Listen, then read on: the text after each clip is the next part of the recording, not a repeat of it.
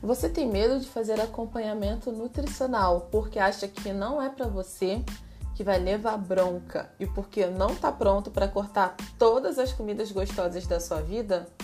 Olha, se a sua resposta foi sim, saiba que eu te entendo. É comum, mas não é normal, tá?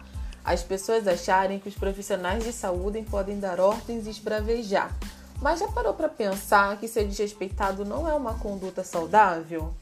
Pois é, saúde não é só para cortar fritura, tá? Nem para cortar doce, só para comer salada.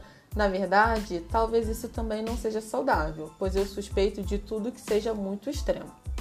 Saúde é muita coisa, e dentre esse tanto de coisa está o tratamento, a compreensão, o respeito, a escuta, o protagonismo. Afinal, é o seu corpo, a sua comida, o seu objetivo e você tem o direito de participar de todo o processo e sentir que o profissional que você escolheu para te ajudar te faz bem.